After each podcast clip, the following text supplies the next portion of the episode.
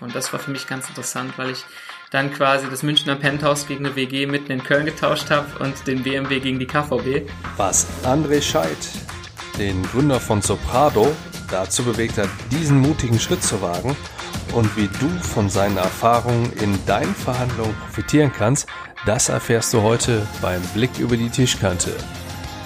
Ich bin Andreas Schrader und du hörst den PRM Podcast Besser verhandeln.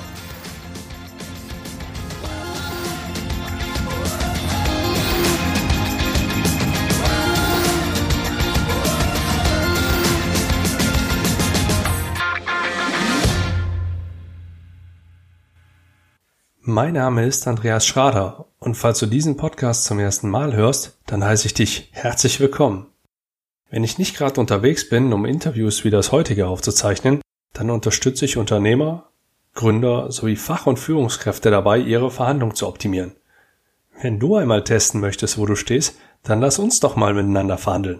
Natürlich nur, wenn du dich traust. Heute blicke ich mit André Scheid, dem Gründer von Soprado.de, über die Tischkante. Da Soprado eine eindeutige Verbindung zur Gastronomie vorweisen kann, passt der Titel meiner Interviewserie umso besser.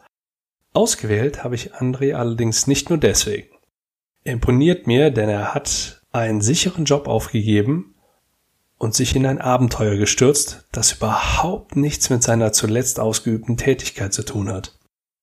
André ist 29 Jahre jung, studierter BWLer und vor seinem Einstieg in die Selbstständigkeit ist er innerhalb von knapp zwei Jahren vom Sales Trainee zum Head of Corporate Business Development Asia Pacific eines international agierenden Pumpenherstellers aufgestiegen. Ich spreche mit ihm über die gesamten Hürden, die ein Gründer zu überwinden hat, wie er das Ganze meistert und welche Besonderheiten es in der, ich nenne sie mal die nationale, internationale Gastronomie zu beachten sind. Ich habe aus dem Gespräch einiges mitgenommen und ich bin mir sicher, dass auch du mindestens drei Punkte aus diesem Interview für dich mitnehmen wirst. Welche das sein werden, das hörst du jetzt. Wir sind hier im Startplatz in Köln im wunderschönen Mediapark. Ich sitze hier mit André Scheid, dem Gründer von Soprado. Soprado ist Spanisch, also eine Mischung aus dem spanischen Wort für Wiese, ne? Genau, Prado. italienisch ist es. Italienisch, okay. Und äh, Surprise, also die Überraschungswiese. Es ist ein Unternehmen, was sich darauf spezialisiert hat, Überraschungsabende in Köln zu organisieren. Das heißt, ihr könnt wenn ihr einen Abend hier in Köln drauf machen wollt, über diese Plattform buchen, bezahlt ein, äh, ein spezielles Paket und werdet dann in die Geheimtipps der, der Kölner Gastronomie so ein bisschen mit eingewiesen, wo ihr dann Menüs zusammengestellt bekommt und eine, eine Behandlung erfahren werdet, wie ihr sie so in diesen Unternehmen, äh, beziehungsweise in diesen, in diesen Restaurants dann, dann nicht erfahren werdet oder im Normalfall nicht erfahren werdet. Und ihr habt auch noch die Möglichkeit, dann im Anschluss irgendwo vielleicht sogar in eine exklusive Cocktailbar, je nachdem welches Package ihr gebucht habt, dann, dann mit reinzugehen. André, wie kamst du genau auf die Idee, dich selbstständig zu machen?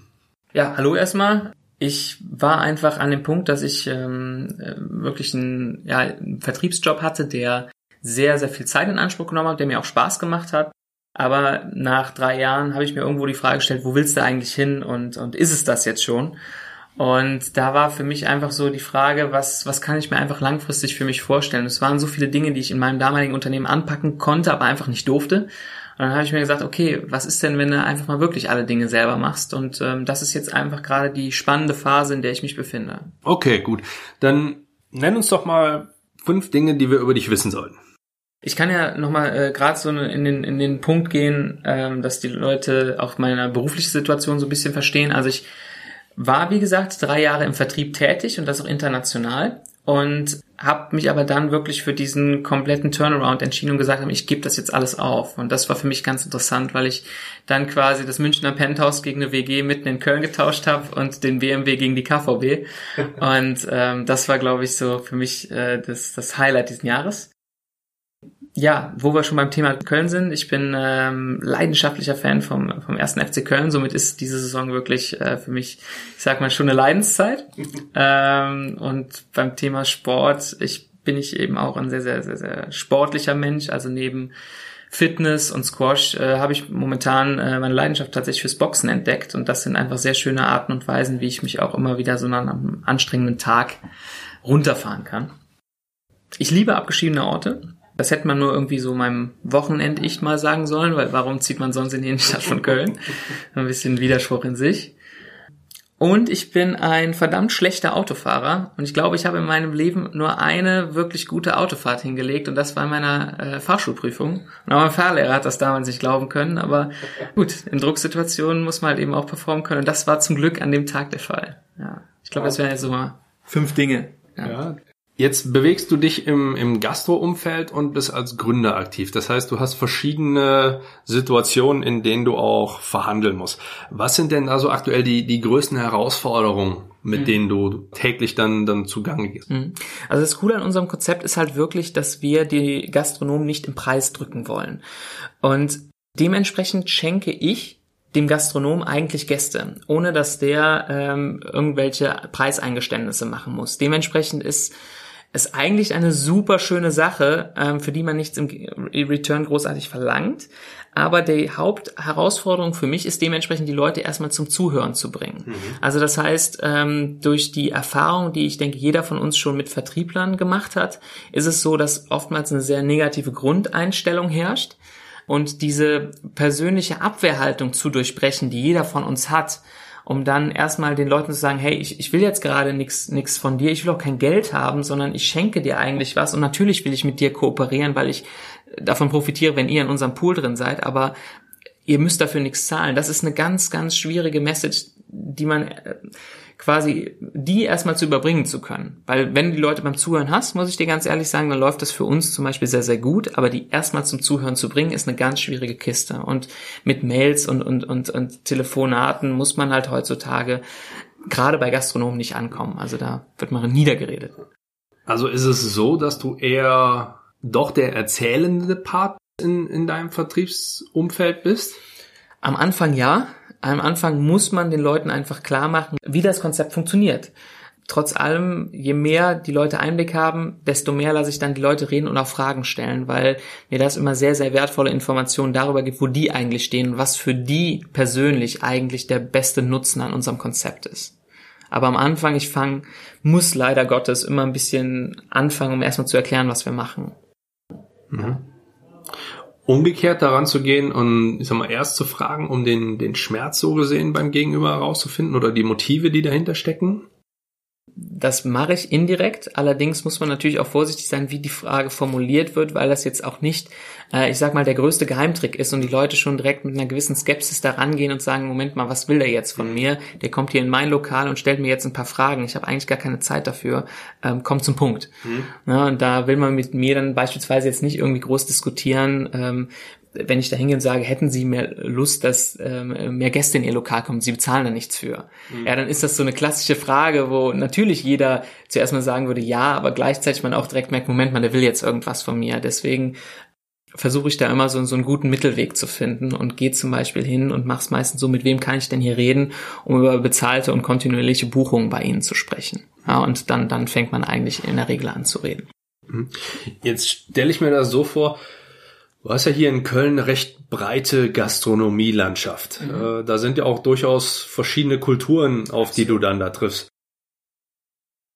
Was sind denn da so für dich die, die entscheidenden Unterschiede? Könntest du jetzt sagen, du hast jetzt einen, einen Brasilianer, mit dem du direkt dich beim, beim Essen und einem Kaipi dann, dann einigen kannst? Und äh, auf der anderen Seite, wenn du dich jetzt mit, was weiß ich, was, was haben wir da noch? Ein, ein gutes argentinisches Steakhouse, um jetzt mal in Südamerika zu bleiben, da wird's dann schon komplizierter, weil der, weil der sagt, sobald die, die Zahlen stimmen, können wir alles machen. Du hast schon interessante Beispiele angesprochen. Also ich muss ganz ehrlich sagen, die Lateinamerikaner, die wir in dem Konzept haben, unterscheiden sich in der Art und Weise, wie sie mit mir umgehen relativ wenig, weil das alles eine sehr kollegiale, persönliche Ebene ist. Ich, es ist ein sehr, sehr großes Positivbeispiel, weil die südamerikanische Mentalität immer so ist, komm, lass es uns ausprobieren. Und tatsächlich ist es dann halt so, dass jeder mit einem Grinsen das Konzept und sagt, ja cool, schön, dass du mich gefragt hast, toll, dass ich dabei bin. Aber du hast natürlich auch die Gastronomen, die auch zuerst mal sehr großen Wert auf eine gewisse Hierarchie legen. Und das ist halt einfach in gewissen Kulturkreisen so, dass das auch für die auch erstmal normal ist, dass ähm, man da irgendwie, auch wenn man dem Gastronom etwas schenkt, eher der Bittsteller ist. Und Das erkennt man aber in den Gesprächsführungen relativ schnell. Ja, und äh, darauf, da muss man halt schnell umswitchen können. Also ich gehe immer in derselben Art und Weise in die Gespräche rein, aber an der Art und Weise, wie dann mit einem umgegangen wird, merkt man relativ schnell, gehen wir hier in die Kollegiale oder in die Kollegenschiene und dementsprechend muss man sich anpassen. Aber du hast recht, es gibt große kulturelle Unterschiede. Mhm. Wie bereitest du dich denn, wenn du sagst, du, du schaust schon vorher, wie du, wie bereitest du dich denn auf solche Termine vor? Gar nicht so sehr, wie man meinen mag, denn durch eine zu große Vorbereitung verliere ich ein bisschen was von meiner Spontanität und dann wirkt das Ganze auch ein bisschen weniger authentisch und auch irgendwie auswendig gelernt. Also bei mir ist es so, ich habe die Restaurants immer ausgewählt, weil sie eine gute Reputation haben, weil ich irgendwas besonders innovativ an ihrem Konzept finde und dann weiß ich, wer schon der Ansprechpartner ist und dann gehe ich da wirklich persönlich hin. Das heißt, ich rufe nicht an, ich schreibe keine Mail, sondern gehe da wirklich hin und versuche zu einer Zeit zu kommen, wo noch nichts los ist, meistens direkt zu den Öffnungszeiten. Und dann fängt man halt wirklich mal spontan an, darüber zu reden und guckt halt, inwieweit das für die Leute interessant ist. Aber dass ich jetzt quasi mir, mir genau anschaue, was die im Detail schon genau in der Karte haben, dass ich da wirklich schon mit einem vorgefertigten Gericht hingehe, das mache ich meistens nicht, weil ich die Leute nicht überfahren möchte. Und wenn wir jetzt an die Barbetreiber denken, unterscheidest du in deiner Ansprache zwischen Barbetreiber und Gastronom? das unterscheidet sich vom Prozedere gar nicht so sehr, weil auch die, die müssen ja eigentlich nicht groß was tun. Es geht immer nur darum, erstmal die, die Message des Konzeptes rüberzubringen und dann überhaupt mal zu gucken, wie, äh, wie deren Gedanken dazu sind, was deren Painpoints irgendwo auch sind. Und ich muss dir ganz ehrlich sagen, es ist nicht so, dass ich jetzt deren äh, Website jetzt irgendwie auswendig kennen würde und, und dementsprechend deswegen besser auftreten kann, sondern es geht halt eher um einen offenen Austausch. Man sagt, was man macht, man sagt, warum man die Location ausgewählt hat und warum die einem sehr gefällt, warum man gerne mit denen kooperieren möchte und dann wartet man halt ab mhm. und hört halt zu. Gut, dann gehen wir mal, mal kurz von dem Geschäftsfeld von, von dir weg und mhm. gehen mal auf dich als Person beziehungsweise auf dich als Unternehmer halt mhm. ein. Was hast du denn da so für, für Verhandlungssituationen, in denen du aktuell steckst? Ähm, aktuell ist es natürlich so, dass man mit vielen Kooperationspartnern immer wieder lose spricht. Allerdings ähm, ist es, sind wir wirklich in so einer frühen Phase, dass wir halt auch noch nicht ganz klare Forderungen definieren können. Das heißt, wir hören uns super viel an. Aber knallharte Verhandlungen in dem Sinne haben wir eigentlich noch nicht, weil wir natürlich kurz vor dem Launch stehen und Leute eher so ein bisschen auf uns schauen und gucken, hey, ähm, lass die Jungs erstmal machen und mal schauen, wie das funktioniert und wenn es dann gut funktioniert, dann kommen wir nochmal wieder. Mhm. Kooperationspartner bedeutet für dich eher Werbepartner oder halt auch, wenn es in die Richtung geht, Entwickler etc., wie du sie jetzt hier mhm. wahrscheinlich alle auf dem Flur hier am Startplatz irgendwie finden könntest? Also Kooperationspartner sind für uns in der Regel immer interessante Institutionen, die uns in irgendeiner Art und Weise vernetzen können oder mit uns direkt zusammenarbeiten. Also es gibt zum Beispiel äh, Immobilienverwalter, die viele Restaurants in ihrem Portfolio haben, die für uns sehr interessant sind. Ähm, dann gibt's auch immer wieder Gastronomen, die nicht zu 100 Prozent passen, aber dann trotzdem interessante Ideen haben, wo man dann natürlich auch überlegt, ob man da vielleicht irgendwie so Zusatzgutscheinaktionen machen kann, dass da beide Seiten was von haben. Also solche, äh, solche Kooperationen meine ich eher, weil Entwickler haben wir zum Glück zwei verdammt smarte Jungs und ähm, die sind derzeit wirklich sehr gut dabei, das komplett zu rocken. Hm. Wie hast du die gefunden? Wie, wie gehst du an den Arbeitsmarkt? Im Gründerbereich läuft halt sehr viel über Vitamin B und so war es bei mir auch. Also den Andreas kenne ich noch aus, aus Abiturzeiten und der war wiederum mit dem Sascha gut befreundet, der dann der dritte bei uns im Bunde ist. Und beide ergänzen sich auf äh, Programmierebene sehr gut und dementsprechend kam diese Dreierkonstellation zustande. Ja. Was war denn so bis jetzt der, sag mal, das, das Positivste, was du in einem, in einem Vertriebsumfeld mhm. oder ich meine vielleicht auch gerne, sag mal, zurückblickend auf deine, deine dreijährige Vertriebserfahrung, mhm dann, dann so als, als knackige Verhandlung hast, die du, die du positiv bewerten würdest? Hm. Es war, also ich kann dir gleichzeitig eigentlich so ein bisschen die schwierigste, allerdings gleichzeitig auch positivste Erfahrung nennen, die ich, die ich gemacht habe. Und die war tatsächlich in, in, in China. Und zwar wurde ich dahin gerufen, weil uns unser chinesischer Kunde sagte, passt mal auf, Freunde, ihr habt uns hier eine ganz teure Anlage verkauft, aber die funktioniert überhaupt nicht. Und dann sind wir nach Suzhou gefahren, vor Ort von Shanghai, und standen dann da in der Fertigungshalle und der Fertigungsleiter sagte uns, hier, schaut's euch an, es funktioniert nicht. Und zu unserem großen, man muss dazu sagen, wir haben wirklich sehr ähm, hochsensible Dosieranlagen ja, verkauft und hergestellt. Und ähm, die war halt vollkommen falsch angeschlossen. Und das wurde uns alles komplett anders auch dargestellt. Und als wir dann davor standen, war natürlich klar, es kann so auch nicht funktionieren. Aber man hatte natürlich die Situation, dass der Fertigungsleiter vor einem steht mit der kompletten Mannschaft. Und nachdem man dann so vorsichtig sagte, ja, Freunde, passt mal auf, aber so wie ihr das hier angeschlossen habt, das haben wir euch eigentlich von Anfang an erklärt, so, so, so kann es auch nicht gehen. Ähm, und, und man dann relativ schnell merkte, dass, dass da aber der Fertigungsleiter sofort wie, am Widersprechen war, kam man halt schnell auf den Punkt, okay, hier geht's gerade um ein ganz anderes Thema, nämlich um das Menschliche ja, und, und dieses ähm, Gesicht bewahren, exakt. Und ähm, da haben wir dann eine sehr, sehr elegante Art und Weise gefunden, damit umzugehen. Und zwar sind wir hingegangen und haben gesagt, passt mal auf. Wir entschuldigen uns, dass unsere Anlage derzeit nicht so funktioniert, wie sie soll. Wir schlagen euch vor, dass wir mit ein paar Einzelteilen, die wir empfehlen würden, um das Ganze noch besser zu machen, nochmal wiederkommen. Und dann habt ihr immer noch die Wahl, diese Anlage zurückzugeben. Hm. Aber wenn ihr uns das machen lasst und wir verlangen da auch nichts für und die Anlage danach funktioniert, dann haben wir ja alle, was wir wollen. Hm. Und das haben wir dann tatsächlich gemacht und zwei Wochen später kamen wir dann mit den, äh, es waren äh, Materialzuführungsschläuche, die wir dann komplett ausgetauscht haben, ähm, weil die einfach der Kunde selber damals ausgesucht hatte und das, das vollkommen hirnrissig war, was da gebaut wurde, aber wir haben es dann komplett nach unseren idealen Vorstellungen selbst gebaut und ähm, dann auch nichts dafür verlangt und die Anlage lief dann wie eine Eins, mhm. wie auch vorhersehbar war. Und dann war halt wirklich das Schöne, dass daraus wirklich eine partnerschaftliche Beziehung entstanden ist, aus einem tobsüchtigen Kunden quasi ein glücklicher Kunde gemacht wurde, der dann auch noch hingegangen ist und zwei Folgeanlagen identisch bestellt hat und okay. dann natürlich auch für die Ersatzteile ja. von vornherein bezahlt hat. Mhm. Und ähm, das war für mich eine dieser, dieser positiven Erfahrungen, die mir so im Kopf geblieben sind. Ja. Mhm. Gab es denn auch äh, irgendwo so ein, wie, wie sagen wir heute im Neudeutsch, sagen wir ein Fail, äh, also etwas, was total in die Hose gegangen ist?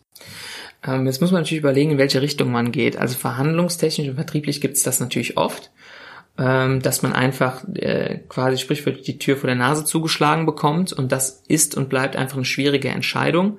Das habe ich mit Soprado auch, auch immer wieder gehabt. Deswegen sage ich zum Beispiel auch telefonisch ist, ist das schwierig, weil wenn du die Leute telefonisch erwisst und die nur so ein bisschen von Vertriebssprech raushören, dann wirst du sofort, und ich kann die Leute natürlich auch verstehen, weil da hat man auch nicht immer Zeit und Lust drauf, aber man wird natürlich sofort abgewatscht und, und äh, dann wird meistens mit dem Satz aufgelegt. Ähm, das sind unschöne Sachen, aber da muss man einfach lernen, klarzukommen. Die sind halt irgendwo auch normal. In meinem früheren Umfeld kam es dann auch mal in technischen Situationen vor, dass man unter Umständen dem Kunden nicht genau zugehört hat und etwas geliefert hat, was nicht so zu 100% ideal war.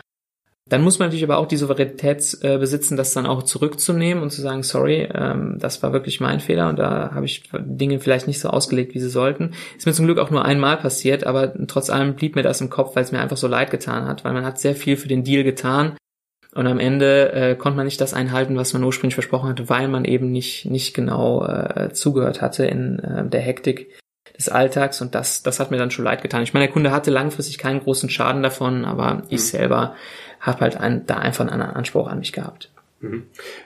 Wie ist man da von, von Arbeitgeberseite mit umgegangen? Also ich denke, wenn man da ganz offen auch mit seinen eigenen Fehlern umgeht, ähm, ist das generell immer eine sehr kooperative Sache. Zumindest war es auch so bei meinem Unternehmen. Und wenn man mal einen schlechten Auftrag dabei hat, aber gleichzeitig zehn gute, dann ähm, hat man da nicht so viel zu befürchten. Das war zum Glück in der Zeit bei mir der Fall. Also von daher, das war jetzt nicht so schlimm. Wie muss ich mir da das, die, die Teamstärke vorstellen? Wir waren ein Unternehmen von, oder sind, es ist immer noch ein sehr, sehr erfolgreiches Unternehmen mit derzeit 170 Mitarbeitern. Hm. Also Mittelständler klassisch. Okay, und eure Sales-Abteilung, in der du da unterwegs warst? Ähm, die war es, ja, so ein Team von 20, 30 Leuten. Genau. Gut. Was waren denn jetzt so aus diesen gesamten Fällen, jetzt als Beispiel China oder mhm. auch eben genau dieses besser zuhören, was definitiv, glaube ich, eins der Learnings ist, um mhm. das schon mal so ein bisschen vorwegzugreifen, mhm. äh, so die, die, die kapitalen Learnings, die du aus der Zeit bis jetzt dann, dann da rausgezogen hast? Mhm. Also, wie schon richtig gesagt, zuhören ist das A und O. Das andere ist halt auch einfach das Timing. Und ähm, irgendwo auch die, die, ähm, den Faktor Glück, den man nie unterschätzen sollte. Äh, man sollte sich halt immer Gedanken machen, wann spreche ich jemanden an. Und ähm, das sind Dinge, die, die mache ich heutzutage immer noch äh, falsch, aber dann im nächsten Moment wieder richtig, solange man da direkt irgendwie draus lernt und sich darüber Gedanken macht. Ähm, zum Beispiel ist es für mich nicht clever, an einem Freitagabend irgendwie loszuziehen oder um, um 20 Uhr in ein Restaurant zu gehen und denen Konzept vorstellen zu wollen, weil das natürlich zeitlich genau mit den Stoßzeiten kollidiert, die so eine äh, Location hat. Und genauso ist es natürlich nicht clever, an einem Freitagnachmittag einen Kunden jedwediger Art anzurufen, der sich schon aufs Wochenende freut. Ähm, und ich denke, das, das war eine dieser, dieser Learnings, die man total, die so selbstverständlich klingen, aber die man manchmal einfach im Alltag unterschätzt, ähm, wie wichtig es ist, die Leute in der, im richtigen Modus eigentlich anzusprechen. Würdest du denn, wenn da Unstimmigkeiten sind und Sachen jetzt nicht so direkt passen, da direkt drauf eingehen? Oder sagst du, okay, nee, das, das vertagen wir lieber und besprechen es, wenn es besser passt? Also, ich halte nichts davon, einem Kunden groß zu widersprechen, weil letztendlich geht es immer darum, dass man sich zuerst mal annähert und man meistens noch nicht diese Beziehung hat, dass man jetzt irgendwie irgendwen groß berichtigen sollte.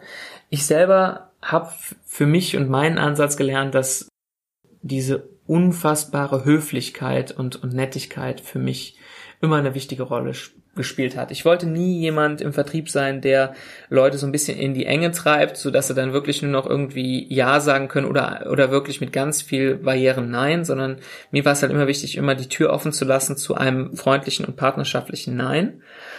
Und gleichzeitig, egal wie unfassbar dämlich das Feedback in meinen Augen des Kunden war, darauf mit Respekt und, und ähm, ja, ich sag mal, Verständnis zu reagieren, um dann einfach daraus zu lernen, eventuell noch die eine oder andere Rückfrage zu stellen und ganz freundlich aus dem Gespräch rauszugehen, um dann vielleicht, wenn man sich nochmal über den Weg läuft oder in einem Nachfass äh, äh, Mail oder Telefonat dann irgendwie Monate später nochmal darauf eingeht, um zu gucken, hat derjenige sich vielleicht nochmal Gedanken zu gemacht oder ist das, ist der Zustand immer noch so? Aber Hauptsache, man hat immer noch ein freundschaftliches, in Anführungszeichen, Verhältnis, sodass man jederzeit immer wieder mit demjenigen sprechen kann. Also das ist für mich einfach immer schon das A und O gewesen, weil ähm, die Leute in irgendwas reinzuquatschen, ähm, was dann unter Umständen nicht passend ist, ähm, ist einfach so eine Sache, die mag zwar kurzfristigen Erfolg bieten, aber langfristig hat man da nichts von.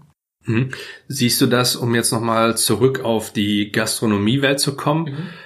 auch gerade in den, in den kulturellen Unterschieden eher als gegeben an oder ist das äh, eine der, der größeren Probleme oder Herausforderungen, wie wir es ja heute benennen müssen, mit denen du da zu kämpfen hast, dieser, dieser Respekt zum Beispiel?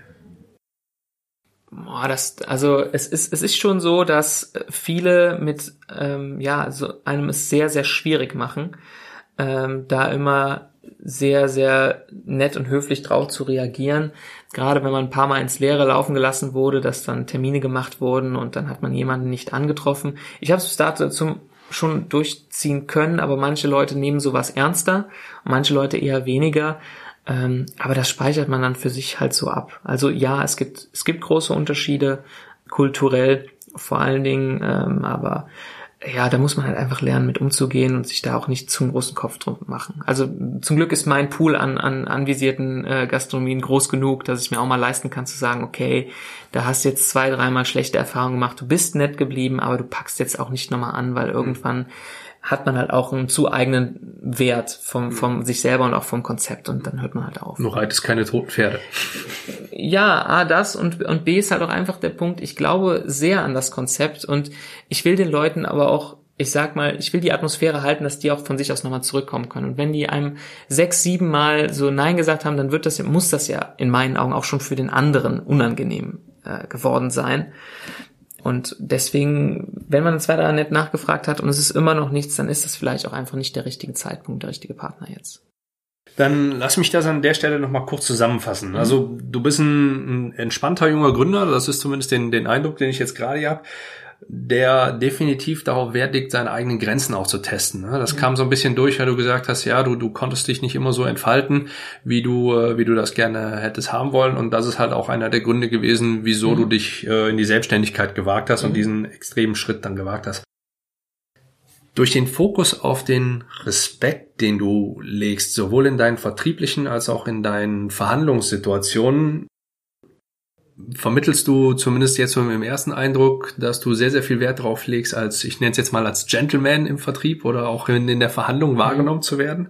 Und das ist auch etwas, was ich jedem nur empfehlen kann, denn gerade auch das, das Harvard-Konzept sieht ja halt auch vor, dass du zwar hart in der Sache bist, aber immer soft on the people, mhm. also halt wirklich dem Menschen gegenüber immer mit Respekt und halt auch weißt, dass du den, den Menschen nicht niedermachen musst, dass du für etwas verhandelst und nicht gegen jemanden zum Beispiel. Und ähm, das ist auch das, was, um es jetzt mal auf eine Verhandlungssicht äh, herunterzubrechen, was jetzt gerade in dem Gespräch auch wirklich sehr, sehr gut und deutlich hervorkam. Das finde ich wirklich super, denn auch wie in, in jeder Verhandlung auch, ähm, bist du an der Langfristigkeit interessiert und du sagst halt auch, man sieht sich immer zweimal im Leben. Mhm. Ja, es kann ja durchaus sein, dass man sich in zehn Jahren nochmal irgendwo über den Weg läuft. Ein Gastronom, der sich irgendwo in eine ganz andere Richtung entwickelt hat oder je nachdem, wo du dich gerade befunden hast, äh, auch vielleicht einfach nur ein Barbesitzer, der irgendwo später mit in die Lebensmittelgastronomie mit eingestiegen ist dem man dann über den Weg läuft, der dann eventuell interessant sein könnte, ist dann definitiv besser, da keine ich sag mal, keine Türen zuzuschlagen und immer genau. diese Tür dann aufzuhalten. Hm? Das, äh, das ist schon sehr gut, wobei ich auch den Ansatz sehr gut finde, dass du keinem hinterherlaufen möchtest und keinem wirklich dieses Konzept aufdrängen möchtest. Da sehe ich so, so, so einen gewissen Übergang in Verhandlungssituationen, wo ich sagen würde, Recht ist einfach nicht verhandelbar. Denn genau. ja sicher, du, du hast in deinen Augen halt die Sichtweise, du bringst den Gastronomen Kunden, ohne dass die etwas dafür zahlen müssen. Mhm. Die werden halt mit in, in dein Portfolio aufgenommen und zählen damit zu einem exklusiven Circle oder Kreis, mhm. nennen wir es jetzt mal, um dann wirklich auch davon zu profitieren. Und das zu verstehen ist natürlich immer erstmal mit einer Skepsis verbunden, denn ähm, gerade hier im, im deutschsprachigen Umfeld sind wir immer sehr, sehr skeptisch ja. gegenüber, wenn ja. es um das Thema Verkaufen ja. geht. Da sagtest du in den internationalen Verhandlungen, die du geführt hast, ist das ein deutlich, ich sag mal, anders angesehener Punkt. Mhm. Da klopft man dir teilweise sogar eher noch auf die Schulter oder halt auch dieses südamerikanische, was du sagtest, mhm. lass uns es einfach mal ausprobieren, ja. ist ein, ein, ganz klassisches Beispiel dafür. Ne? Gut, ne, das, das finde ich schon spannend und ähm, das ist, das ist richtig cool und da kann man definitiv auch das ein oder andere dann, dann von mitnehmen. Und dann kommen wir auch jetzt schon zu unserer Best-of-Fragereihe, okay. äh, der sich hier, der sich hier jeder stellen muss. Da kommst du nicht drum herum. Wer war denn dein härtester Verhandlungspartner? Den habe ich mir, glaube ich, eben schon vorweggenommen. Also es war tatsächlich dieser Chinese, weil für mich am Anfang es wirklich super, super schwierig war, genau diesen Punkt, den du eben angesprochen hast, dieses Recht ist nicht verhandelbar. Das habe ich da wirklich mit, äh, mit dem Zaunfall quasi links und rechts äh, entgegengeschlagen bekommen, denn es ging da nicht mehr um das Recht haben. Ja? Und das war dementsprechend auch der härteste Verhandlungsrunde, weil ich mich so zurücknehmen musste, weil ich von der gesamten Mannschaft eigentlich sagen musste, okay, du hast, also wir, wir machen das jetzt so und, und ich, ich widerspreche jetzt nicht, obwohl ich, obwohl alles eigentlich in mir schreit, das ist so blöd, worüber wir gerade reden. Aber das war für mich wirklich eine sehr, sehr, sehr, sehr schwierige Erfahrung, weil man sich so menschlich zurücknehmen musste, weil man weiß, auf professioneller Ebene ist es gerade super, dass du dich so verhältst. Und am Ende war es ja auch genau das richtige Handlungspunkt. Aber es war für mich auch, glaube ich, die härteste Probe, weil ich eigentlich im Privaten ein Mensch bin, der sofort eigentlich sagt, weil ich das auch als, als gewisse Art und Weise von, von Wertschätzung sehe. Ich sag sofort, wenn, wenn mir irgendwas nicht passt und einfach, weil ich dann ehrlich dem anderen gegenüber sein möchte und das konnte ich halt in der Situation nicht, weil ich ja wusste, okay, jetzt gerade geht's um, um Verhandeln und das war wirklich die härteste Erfahrung.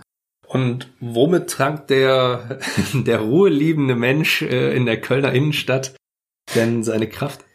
Tatsächlich ist das ähm, eine Sache, die, also Sport ist eigentlich für mich immer so der Punkt, ähm, der mich wieder runterkommen lässt. Ähm, einfach nach einem harten Tag ähm, gedanklich sich dann einfach im, im Fitnessstudio auszupowern, zu einem Kurs zu gehen, Squash zu spielen, zum Boxen zu gehen. Das ist einfach für mich eine schöne Art und Weise, den, den Kopf wieder klar zu kriegen, weil man mal so richtig schön rausgerissen wird aus diesem ganzen Alltagswahnsinn, wo es nur um, um, um Vertrieb, Gründen, Kredite, was auch immer geht. Ja. Also du betreibst Sport aber dann abends nach der Arbeit. Ja, das kommt drauf an. Also ich versuche mir das anzueignen, weil ich auch einfach weiß, wie toll das ist, das, das morgens zu schaffen und wie viel Kraft das einem über den Tag gibt. Mhm. Ich krieg's nur so selten hin, muss ich ganz ehrlich sagen. Ich bin kein Frühaufsteher und ich quäle mich manchmal und dann schaffe ich's, aber an, an vielen Tagen ist es dann halt einfach so, dass ich dann sage, okay, jetzt mache ich das abends, dann habe ich auch noch was, worauf ich mich freue und dann ist danach der, der Kopf leer und ich kann einen entspannten Abend haben. Mhm. Und Wer oder was inspiriert dich denn? Also es ist so, dass es Gründerpersönlichkeiten sind in der Regel, weil ich das Thema auch so spannend finde und ich da halt auch damals eingestiegen bin, glaube ich, mit der größten Inspiration zum Thema Gründen mit dem Buch von, von den MyMüsli-Gründern tatsächlich, die letztendlich in einem super witzigen, unterhaltsamen Buch machen, machen, machen, wie heißt das, ja. ähm, dargestellt haben, worum es eigentlich oftmals im Leben und bei Projekten geht. Einfach sich trauen, Dinge einfach mal anzufassen und dann einfach mal zu schauen, wie sie ankommen um äh, ja, um, um dann zu überlegen, wie ich da weitermache. Und das war für mich, ich sag mal, eine Rieseninspiration jetzt in letzter Zeit. Mhm. Also das war vor anderthalb Jahren. Das war auch mit einer der, der Punkte, wo ich gesagt habe, okay, ich muss auch mal machen, machen, machen. Mhm. okay. Wie bildest du dich denn weiter? Ja, also ich glaube, das ist gerade schon so ein bisschen rausgekommen. Ich lese furchtbar viel. Also jedes, jede Woche versuche ich eigentlich ein Buch durchzukriegen. Mhm ich hatte zum Beispiel jetzt vor kurzem die, die neue Biografie von Frank Thelen habe ich durch. Mhm. Gerade lese ich ein, ein, ein, super interessantes Buch, wo es um Marketing-Messages geht. Ähm, also da bleibe ich eigentlich die ganze Zeit am Ball und zudem ist man hier im Startplatz, im größten äh, Inkubator im Rheinland, nur von Startups umgeben, von super vielen smarten Leuten und da hat man natürlich immer wieder Sparringspartner, mit denen man super diskutieren kann über die, die diversen Themen. Ja. Und gibt's so den Ratschlag, der für dich entscheidend war in deinem Leben? Den Ratschlag so eigentlich nicht. Bei mir war es so, dass ich damals äh, hat ein Buch auch wiederum äh, so ein bisschen meine Sicht auf Dinge verändert und das war The Big Five for Life von John Strilecki. Da ging es darum, dass man sich einfach im Leben nochmal die richtigen Fragen stellt, worum es einem so geht. Ähm, und das war für mich eigentlich so, ich sag mal, ein entscheidendes Buch, was ich damals gelesen habe, denn ich war in meinem Vertriebsjob, ich war unglücklich und wusste nicht warum. Und dieses Buch hat mir einfach geholfen, für mich nochmal die richtigen Fragen zu stellen, um dann zu sehen, hey, Selbstständigkeit ist dein Thema und Selbstverwirklichung. Und ja, das, das war für mich einfach äh, so ein Aha-Moment damals, ja. Und wie lautet denn dein Tipp an unsere Zuhörer, wenn wir uns jetzt auf Verhandlungen fokussieren möchten? Mm, also das haben wir ja schon ganz gut zusammengefasst. Immer gut zuhören, immer höflich bleiben, und vor allen Dingen niemals mit äh, versuchen irgendwie mit Unwissenheit zu glänzen und dann ganz offen und ehrlich auch mal damit umzugehen, wenn man Dinge gerade nicht beantworten kann. Ich habe selber für ein Maschinenbauunternehmen gearbeitet und bin kein Ingenieur und bin in der Vergangenheit wirklich sehr gut damit gefahren, auch einfach mal sagen zu können, das ist eine sehr gute Frage. Finde ich interessant, dass Sie das ansprechen. Ich kann es gerade jetzt nicht beantworten, aber das Erste, was ich mache, wenn ich wieder im Büro bin, ich arbeite das aus und rufe Sie sofort an, weil mich das persönlich auch interessiert. Kam immer super an und dementsprechend haben Leute auch immer wertgeschätzt, wenn man dann doch wieder Dinge beantworten kann, weil man dann wusste, okay, der erzählt uns hier keinen Mist, sondern der sagt uns, wenn er was weiß und oder wenn er was nicht weiß und wenn er was weiß, haut das raus. Mhm, okay. Und was muss man tun, um mit dir in Kontakt zu treten? Hm, das ist, das ist super einfach. Also ähm, LinkedIn ist, glaube ich, mit das einfachste Mittel. Und wenn man sagt, ich will aber eine Mail schreiben, vielleicht ein bisschen länger, dann ist das info@soprado.de oder andre.scheid@soprado.de und ähm, dann kriegt man mich eigentlich relativ schnell zur Antwort. Cool. Ich werde das Ganze, also sowohl die Bücher, also auch Soprado direkt ähm, und auch dein, dein LinkedIn-Profil etc. alles in den Shownotes verlinken. Das heißt, äh, wer da Interesse hat, kann sich direkt auch hier mit, äh, mit André dann connecten und äh, auch Fragen stellen und natürlich auch buchen über Soprado. Auf jeden Fall. Ja. Und ähm, ich sag vielen, vielen Dank. Es war wirklich ein sehr, sehr spannendes Interview und ich handhabe es immer so, dass die die letzten Worte, ich muss jetzt das anders machen und nicht sagen deine letzten Worte, soweit sind wir hoffentlich noch nicht, äh, sondern die letzten Worte heute für diesen Podcast, äh, die gehören dir. Ich sag schon mal vielen Dank für das Interview. Ich wünsche euch viel Erfolg bei der Verhandlung. Das war der Blick über die Tischkante. In dem Fall sogar doppelt, wenn wir uns im Gastronomiebereich bewegen. Und verabschiede mich schon mal auf diesem Weg hier aus Köln, wünsche euch noch viel Spaß weiter und André, die letzten Worte aus deinem Munde jetzt für diesen Podcast, sie gehören dir. Alles klar, dann möchte ich mich nochmal ganz herzlich dafür bedanken. Also mir hat es auch super viel Spaß gemacht. Ich fand es auch sehr, sehr interessant und hoffe, dass ähm, das für den einen oder anderen jetzt auch äh, nochmal interessante Learnings war. Ich connecte mich mit jedem gerne, bin über jedes Feedback dankbar, sowohl zu meinem Konzept als auch zu den Dingen, die wir heute besprochen haben. Ich freue mich da über jede Nachricht. Also jeder, der in Kontakt treten möchte, sehr, sehr gerne. Und damit wünsche ich euch noch äh, ja, einen schönen Tag, einen schönen Abend bei euren Eltern.